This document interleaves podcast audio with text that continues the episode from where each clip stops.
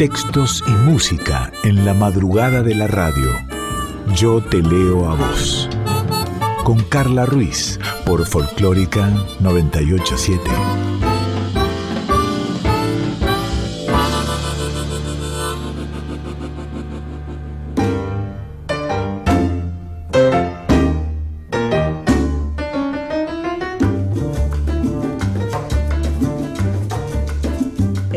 En Yo te leo vos y vamos a comenzar con poesía. Contarte acerca de Hugo Padeletti, el Nacional Corta, esto es en la provincia de Santa Fe, en el año 1928. El ambiente rural en el que vivió de pequeño impactó muy fuertemente en la creación de su obra artística, tanto en la poesía como en las artes visuales. Era pintor también, Hugo. Se destacó en estas dos disciplinas gracias a su originalidad y también a su trabajo constante. Los poemas de Hugo Padeletti fueron traducidos al inglés y al portugués y recibió muchos premios. Eh, el premio de poesía del Fondo Nacional de las Artes, Conex de Platino, beca Guggenheim, bueno, algunos otros. También publicó algunos libros de poesía, poemas, poemas 1960-1980, Parlamentos del Viento, apuntamientos de Ashram, dibujos y poemas, entre algunos otros. Y en el año 2013 la Biblioteca Nacional le entregó el Premio Rosa de Cobre en reconocimiento justamente a su obra poética. Jamás quiso identificarse, jamás se identificó con un grupo, ni con una generación, ni tampoco con un movimiento. Su obra tiende a la belleza, al deleite y la armonía. Esto lo escribió Salvador Gargiulo en la contratapa de la obra completa de Hugo Padeletti que publicó Adriana Hidalgo. Y hace un tiempo, en una entrevista, Hugo señaló, a lo largo de mi vida he tenido distintos grados de inspiración. ¿A qué llamo inspiración? A estados internos en que parece que la inteligencia, la sensibilidad, la memoria se iluminan y suben un montón de escalones que unas veces son más y otras menos. Vamos a leer algunas poesías de Hugo Padeletti. Me he sentado a la puerta y he mirado pasar los años como ramas hacia el humo. Los pesados membrillos fueron humo también. Y las granadas, alveolada codicia de incendiados veranos, se abrieron sin salvarse, amarilla, astringente, con amargo sabor medicinal, la cáscara en el clavo. Otro de Hugo Padeletti, el tiempo. Esta excentricidad de la mente es difícil de centrar. Cuando quiero no quiere, solo accede cuando no pienso. Cuando todos los viajes acaban en su punta, cede el tiempo.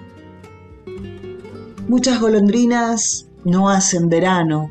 Una golondrina a veces sí, ninguna golondrina.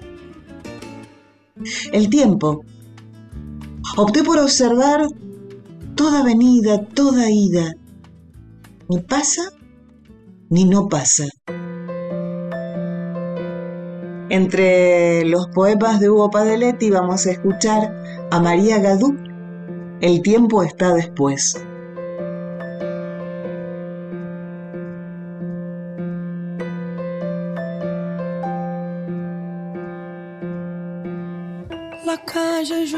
Raja al medio, encuentra Belvedere, el tren saluda desde abajo, con silbos de tristeza, aquellas filas infinitas, saliendo del central, el empedrado está tapado.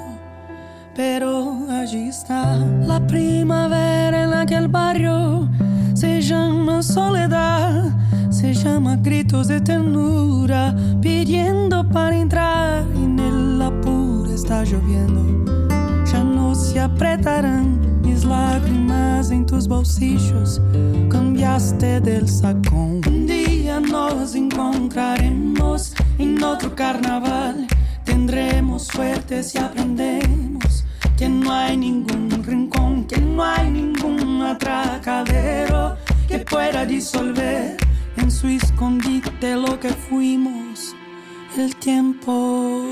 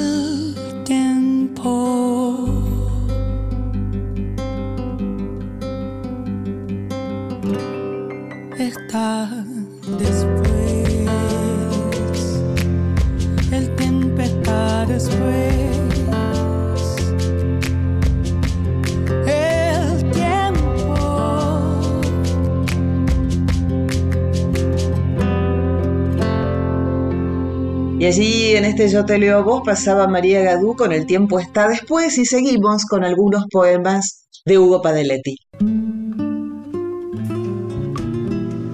Un poema en estado naciente es un tono pensante.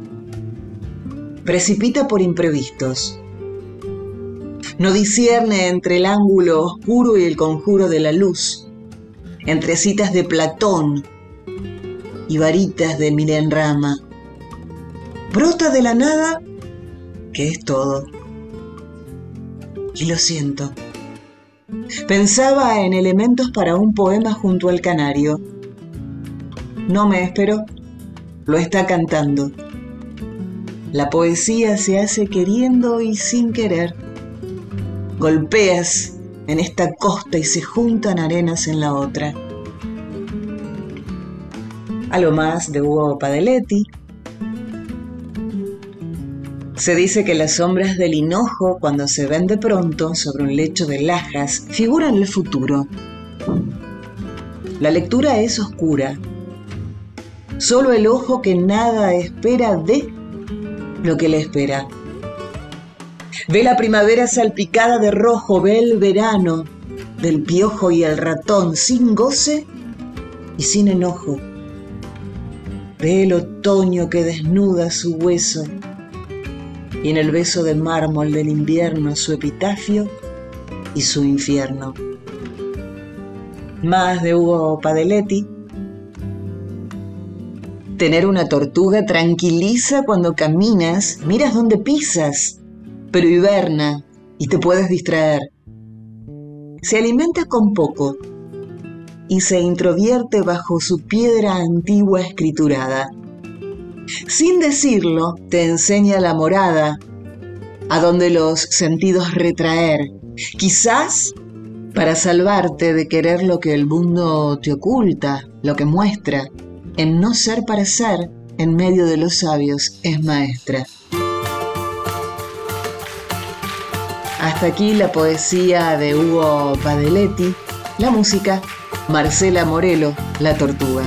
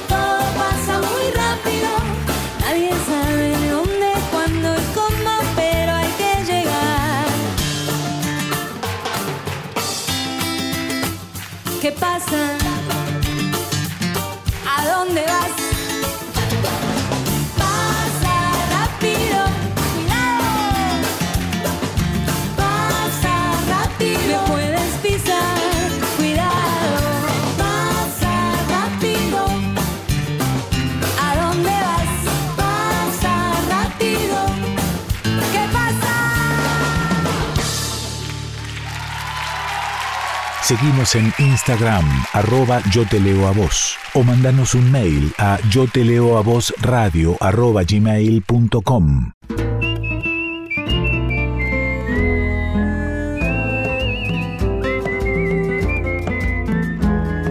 Yo te leo a vos, con Carla Ruiz, por Folclórica 987.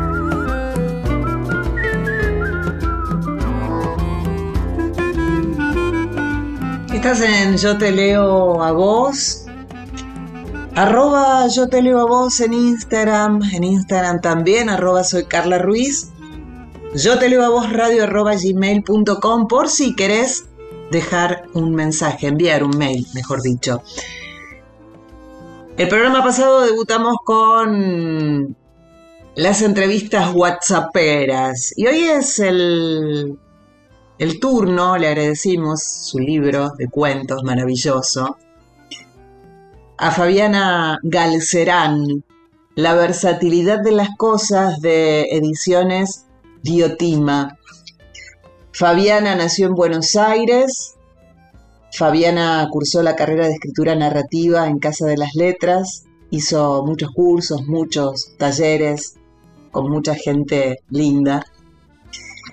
Y tiene este libro La versatilidad de las cosas. Pero para que la conozcamos un poco más, le hicimos esta entrevista WhatsAppera. ¿La escuchamos? ¿A qué te gustaba jugar cuando eras pequeña? Bueno, nunca me gustó mucho jugar a las muñecas, digamos. Eh, estaba de moda la Barbie, pero a mí me gustaba más otro tipo de, juego. Eh, me gustaba disfrazarme, con mi hermana nos disfrazábamos con polleras largas que nos había hecho nuestra bisabuela. Eh, me encantaba cuando se cortaba la luz, por ejemplo, porque me gustaba eso de andar con velas y candelabro. me imaginaba en otra época. Eh, y después más tarde en el colegio con, mis amigas, con Laura y Marcela, jugábamos a Los Ángeles de Charlie. Teníamos este, nuestras identificaciones que habíamos hecho. Siempre fueron juegos como relativos a la lucha entre buenos y malos, eh, con mucha acción, con corridas.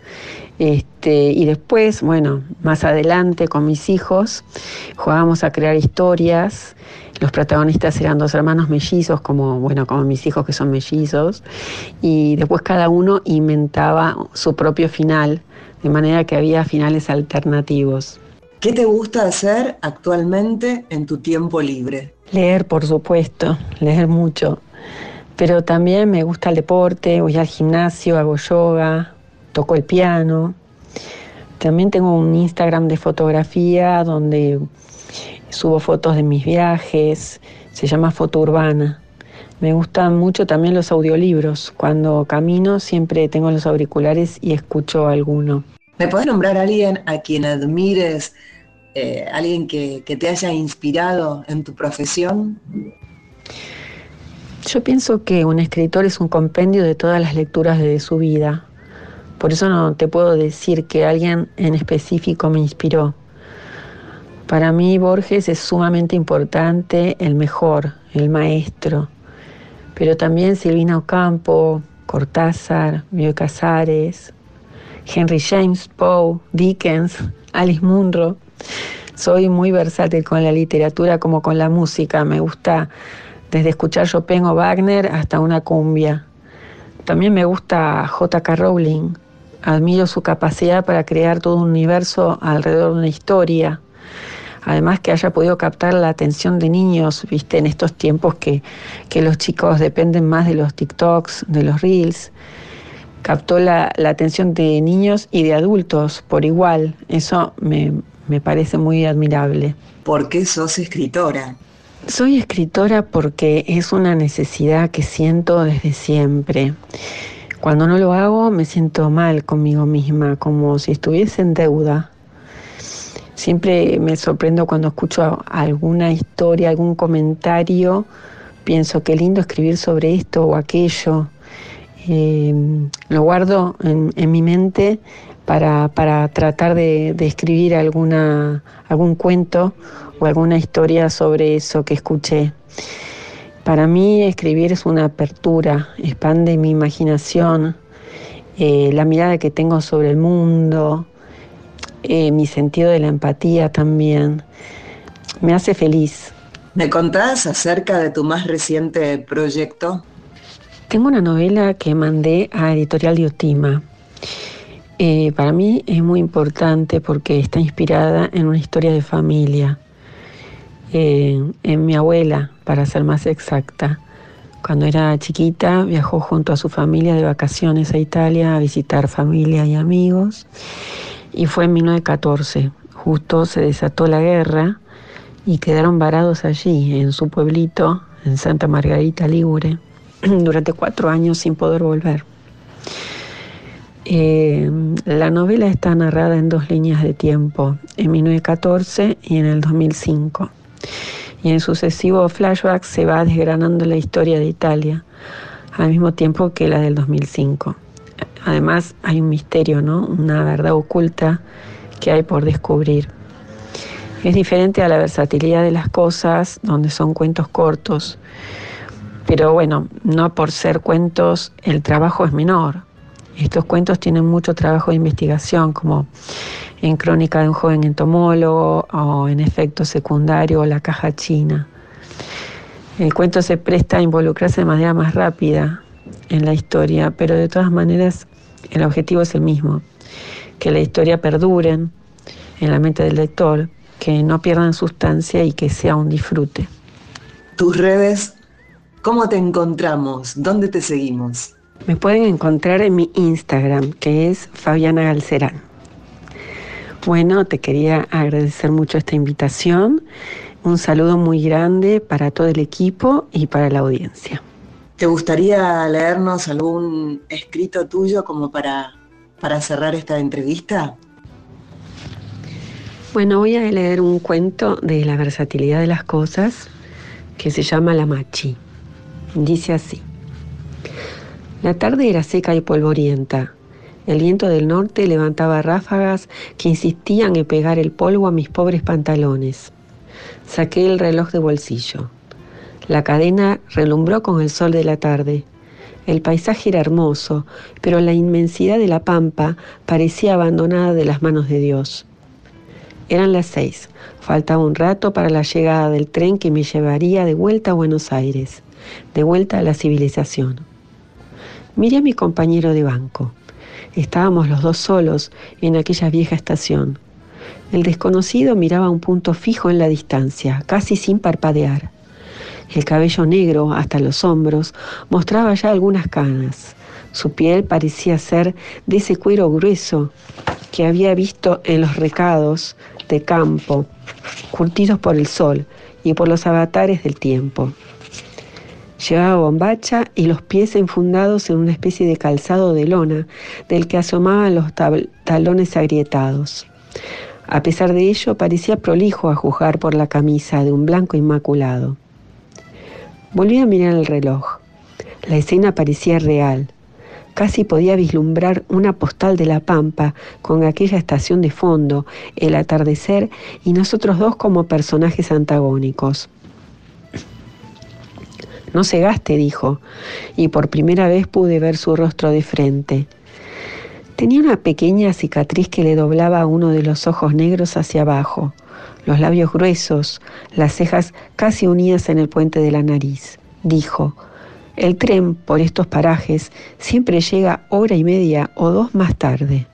Su voz era profunda y quedaba y quedada, y su manera de pronunciar la S era casi indetectable, como si las aspirara. ¿Va para Buenos Aires? pregunté, para contestar algo. No, me gusta sentarme aquí por las tardes, respondió. Sus ojos volvieron a mirar el horizonte. Me gusta mucho. ¿Ve eso? Me gustan esos remolinos polvorientos que forma el viento. Crecen y parecen subir para arriba hasta que desaparecen. Ah, dije. En ese momento el guarda, que dormía dentro de la estación, salió. De una vuelta por ahí, como si esperase ver el tren. Llevaba el uniforme arrugado. Bostezó. Al volver a entrar, me miró e hizo un gesto con el dedo. Lo giró en su sien. El hombre, que observaba los remolinos, emitió unos sonidos.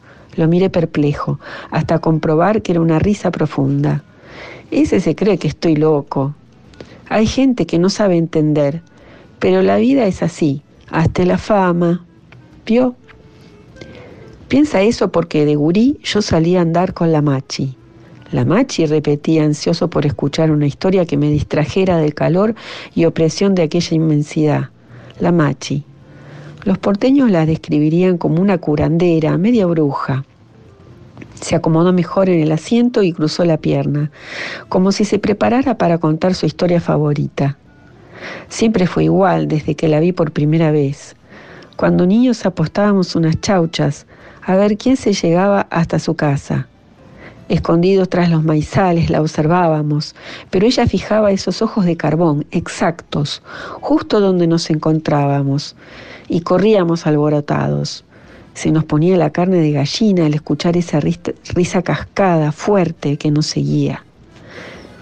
Encandilado por la leyenda, yo volvía sobre mis pasos a esconderme. Procuré entrenar mi coraje y la miré.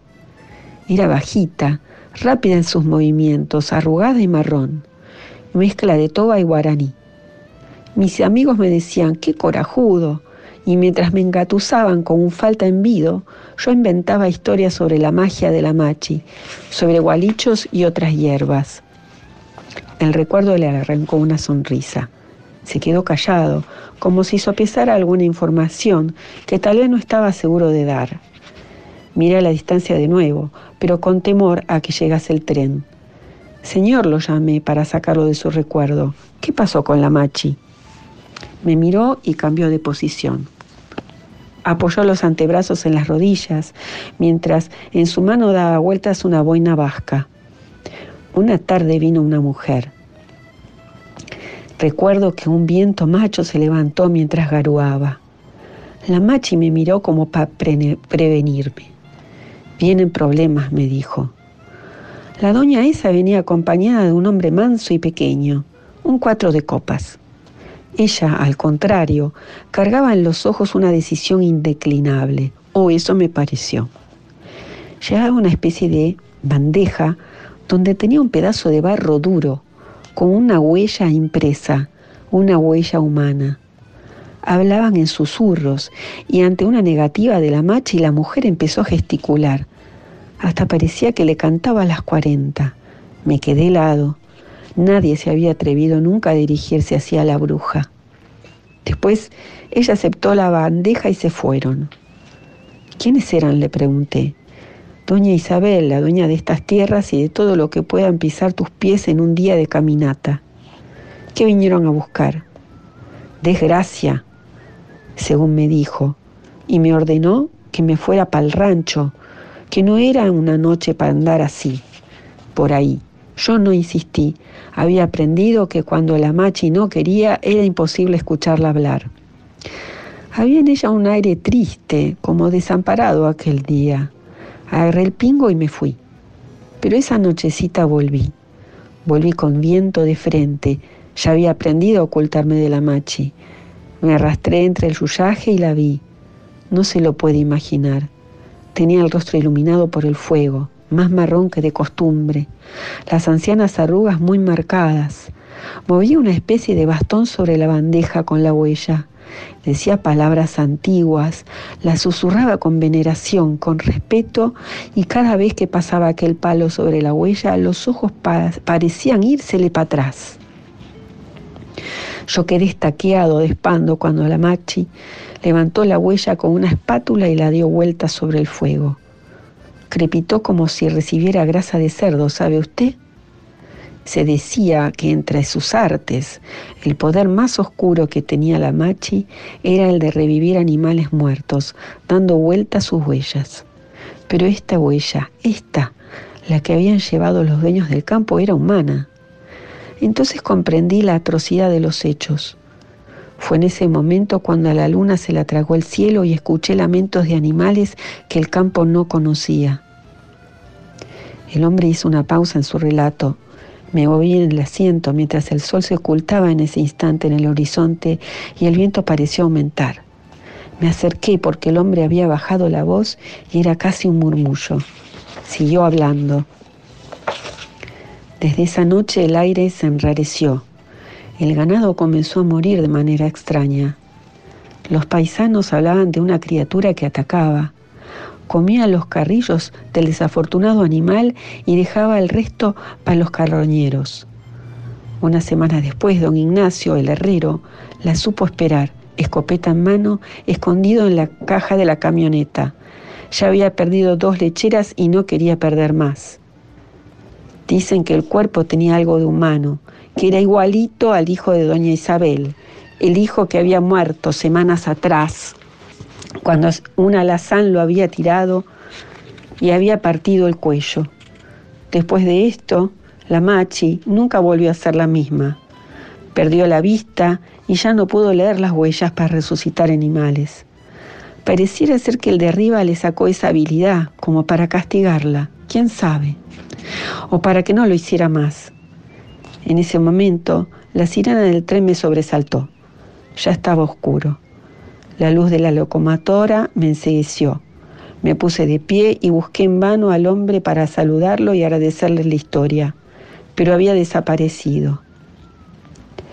Agarré mi bolso un poco aturdido, como si hubiese estado durmiendo y de golpe la realidad me hubiese despertado. Subí al vagón y me acomodé al lado de la ventana. Cuando arrancó, volví a buscarlo con la mirada. Me pareció verlo en la esquina de la estación, junto a la figura menuda de una mujer oscura y pequeña. Pero la imagen se diluyó junto al vago del tren que me llevaba a Buenos Aires. Muchas, muchas, muchas, muchas gracias. Fabiana Galcerán por participar de esta entrevista WhatsAppera. Fabiana Galcerán, escritora, autora de La versatilidad de las cosas. Una vez más, gracias Fabiana por la entrega en esta entrevista.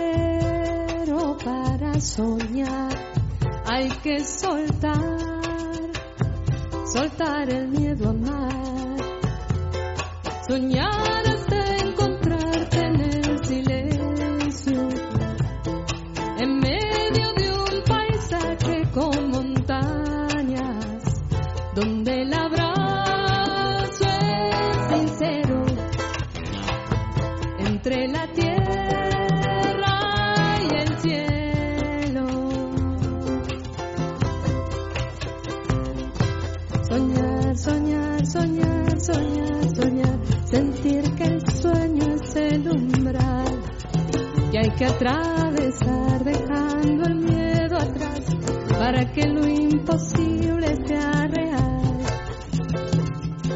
Soñar, soñar, soñar sentir que el sueño es el umbral de otra realidad que se despierta al soñar, que me contiene sin juzgar. Soñar, soñar, soñar, soñar, soñar, sentir que el sueño es el umbral que hay que atravesar dejando el miedo atrás para que lo imposible sea real. Soñar más allá. Yo te leo a vos, con Carla Ruiz, por Folclórica 987. Seguimos en Yo te leo a vos y así como durante el ciclo anterior y también sucede y sucederá en este ciclo ponemos versiones, se nos ocurrió también poner dúos. Dúos que, nos gusten, dúos conocidos o no tanto. En este caso, de por Armando Manzanero, un bolerazo, Somos novios. Pero junto a Lolita, que le da un toque tan especial. Escuchemos. Somos novios, pues los dos sentimos mutuo amor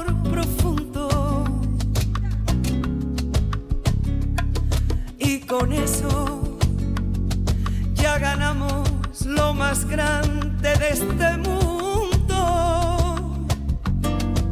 Nos amamos, nos buscamos y como novios nos deseamos y hasta veces sin motivos, sin razón nos enojamos. Yarabo, parabo, papo, ay somos novios, mantenemos un cariño limpio y puro.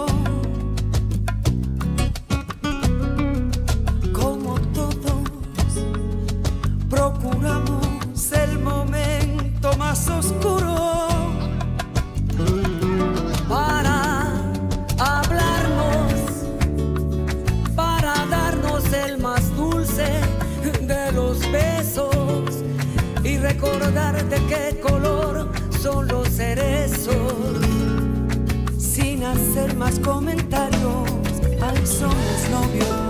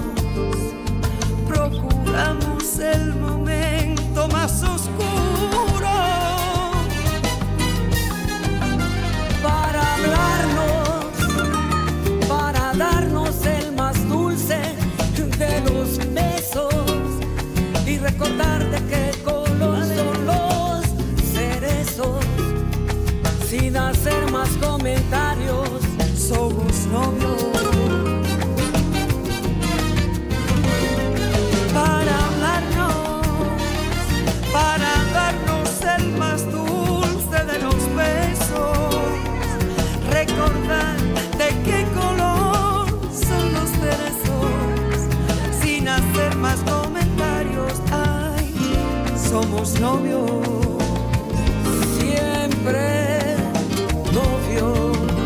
Ay, ay, solo novios. Somos, somos novios, siempre novios.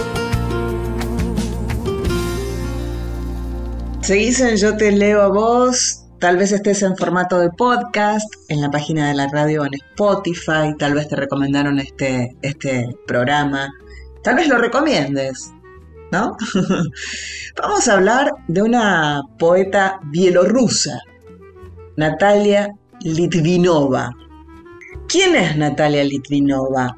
Nació en Gomel en 1986, como te decía, en Bielorrusia, cinco meses después del accidente ocurrido en la central nuclear de Chernobyl. Y desde los 10 años, Natalia vive aquí en, en Argentina.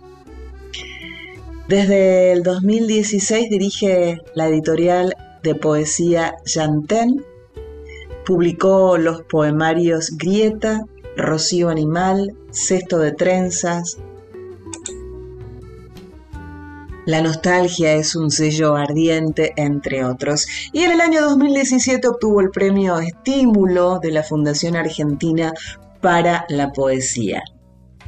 Y como hacemos siempre aquí en Sotelo Voz, vamos a ir eh, mezclando, entrelazando, trenzando poesía y música, en este caso poesía de Natalia Litvinova. Quiero contarles mi primer recuerdo.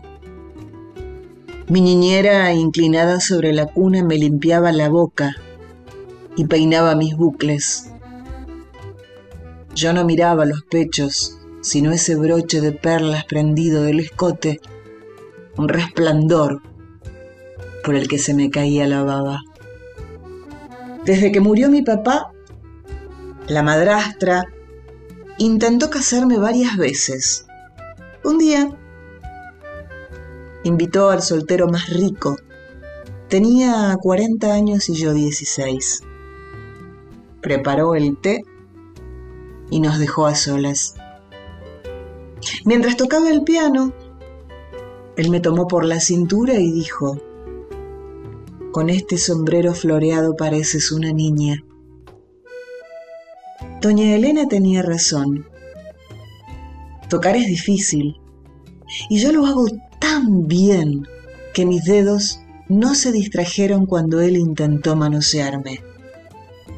Le grité a ese viejo horrible, Ordené que no volviera nunca más. La madrastra se enteró y me pegó una cachetada. No te resistas a los hombres. Tu padre ya no está para protegerte. Después de dos poemas de Natalia Litvinova, vamos a escuchar a Bebe haciendo Cuidándote. Despacito cuando tú dormías ella te hablaba, te preguntaba, te protegía.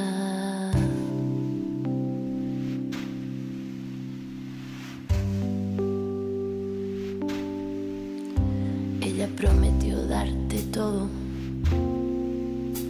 pero solo pudo darte lo que tuvo. para ti lo más hermoso era amanecer junto a sus ojos, iluminando el mundo. Pero los pájaros no pueden ser enjaulados porque ellos son del cielo, ellos son del aire. Y su amor es demasiado grande para coartarlo. Volaste alrededor de la luna con ella, le pediste que nunca se fuera y ella respondió mi amor siempre estará cuidándote. Y la dejaste volar y tus ojos pero solo tú sabías que así tenía que ser, que así que ser. Ella prometió darte todo, pero solo pudo darte lo que tuvo. Y para ti lo más hermoso era amanecer junto a sus ojos,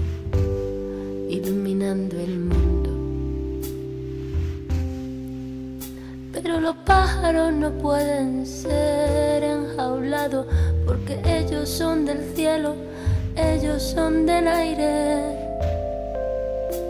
y su amor es demasiado grande para coartarlo. Y la dejaste volar y tus ojos lloraron hasta doler, pero solo tú sabías que así tenía que ser. La dejaste volar. Y sus ojos lloraron hasta doler, pero solo ella sabía que así tenía que ser. Y la dejaste volar. Y tus ojos lloraron solo tú sabías que así tenía que ser, que así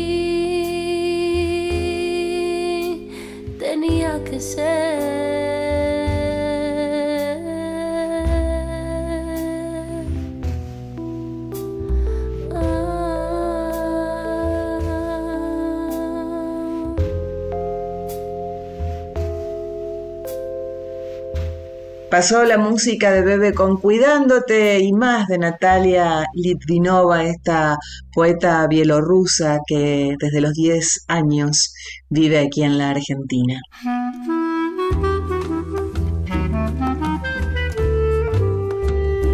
La noche de bodas, mientras me sacaba la ropa, recordé lo que advirtió mi hermana. El hombre decide todo. No debes exagerar ni mostrarte desesperada. Te dolerá como si entre las piernas brotara un cardo.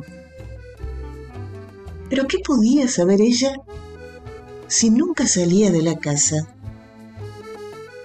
Fue insistente, torpe, desbocada. Mi hermana se equivocó. El hombre poco sabe y no decide todo.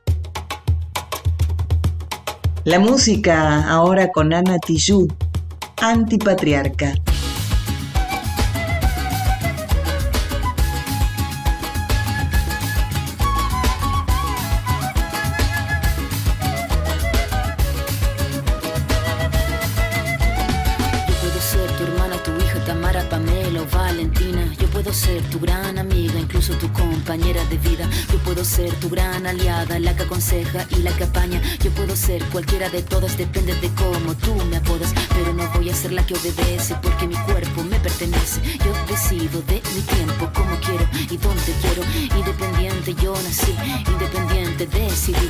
Yo no camino detrás de ti, yo camino de la para ti. Tú no me vas a humillar, tú no me vas a gritar. Tú no me vas a someter, tú no me vas a golpear.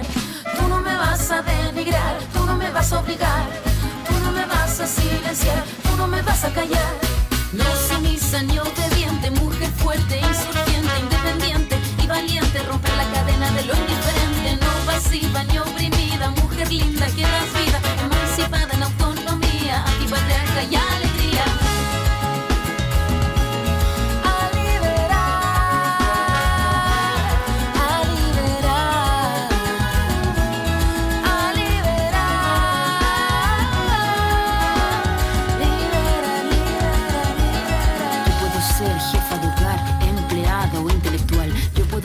protagonista de nuestra historia y la que agita la gente, la comunidad, la que despierta la vecindad, la que organiza la economía de su casa, de su familia.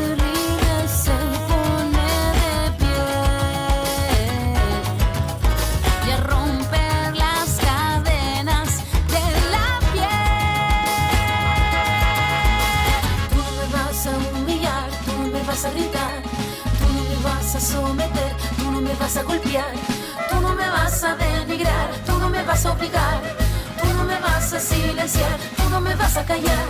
No sumisa ni obediente, mujer fuerte, insurgente, independiente y valiente, romper la cadena de lo indiferente, no pasiva ni oprimida, mujer linda que das vida, emancipada en autonomía, antipatriarca y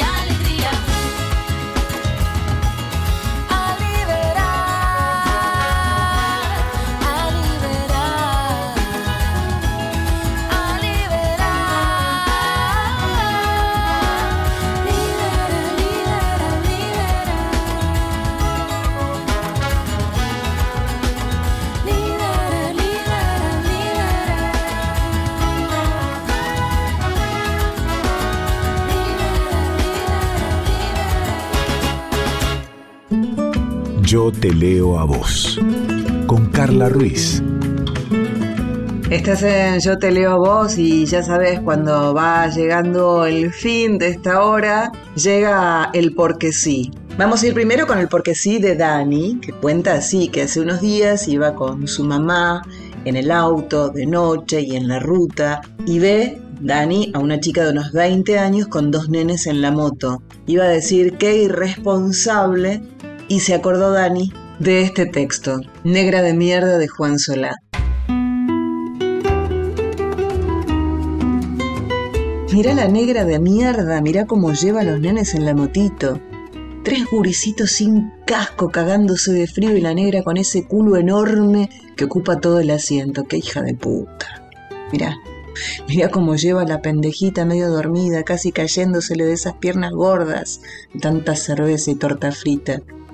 Mira el otro, ahí atrás, agarradito como puede, tiritando. Pobrecito. Y mira cómo lleva el bebé, negra hija de mil puta, metido adentro de la campera, inconsciente de mierda. Ojalá le saquen los hijos, ojalá se muera esta negra de mierda. La camioneta arrancó rabiosa y se perdió calle abajo, zambullendo a la negra y sus crías en una nube de humo pegajoso. El que iba atrás tosió un poco y la motito se paró. El señor del golcito gris bocinó con furia a sus espaldas y le ordenó que se moviera, pelotuda y la puta que lo parió. La nena en la falda abrió los ojos despacito y preguntó si faltaba mucho. La madre le apoyó la mano temblorosa sobre la frente sudada, comprobó que la fiebre seguía allí y murmuró un no, mi amor, así, triste y suavecito como los quejidos del nazareno que llora acurrucado contra sus tetas tibias o como el 5 por 630, 5 por 735, que el Ismael recita con los brazos envolviéndole la panza llena de pan y mate cocido, porque el otro día tiene prueba y la Brenda tiene fiebre, y el nazareno llora de hambre y a esa hora el colectivo ya no entra al barrio y el Mario que no aparece desde la semana pasada, y la motito que se para cada cinco cuadras, y el hospital que todavía está lejos, y doña Esther que le dijo que para qué iba a tener otro hijo a los 22, que mejor abortara, y el Ismael que cada tanto dice que tiene frío, y la Brenda que se va quedando dormida, y la negra de mierda que le pide al Ismael que diga las tablas más fuerte para que escuche la Brenda, para que no se duerma la Brenda mientras que a ella le arden los ojos de tanto aguantarse las ganas de llorar de miedo. Hasta aquí el porque sí de Dani con este texto de Juan Solá, negra de mierda. Y mi porque sí, música hoy, Noelia Cincunas, Julieta Lazo, Lidia Borda, qué tres, ¿eh? Las incunas la lazo y la borda, calmar mi pensar.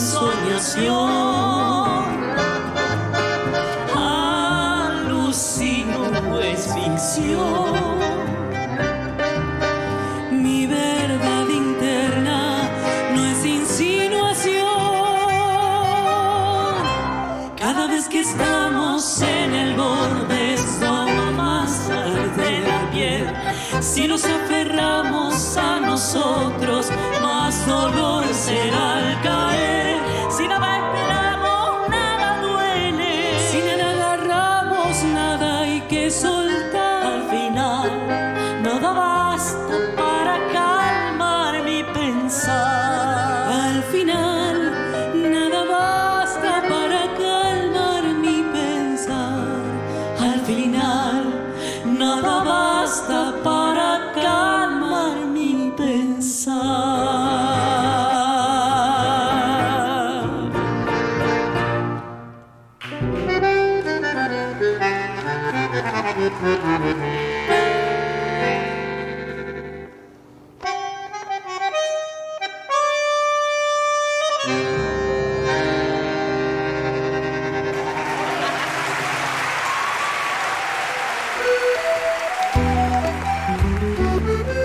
Yo te leo a vos por Folclórica 987.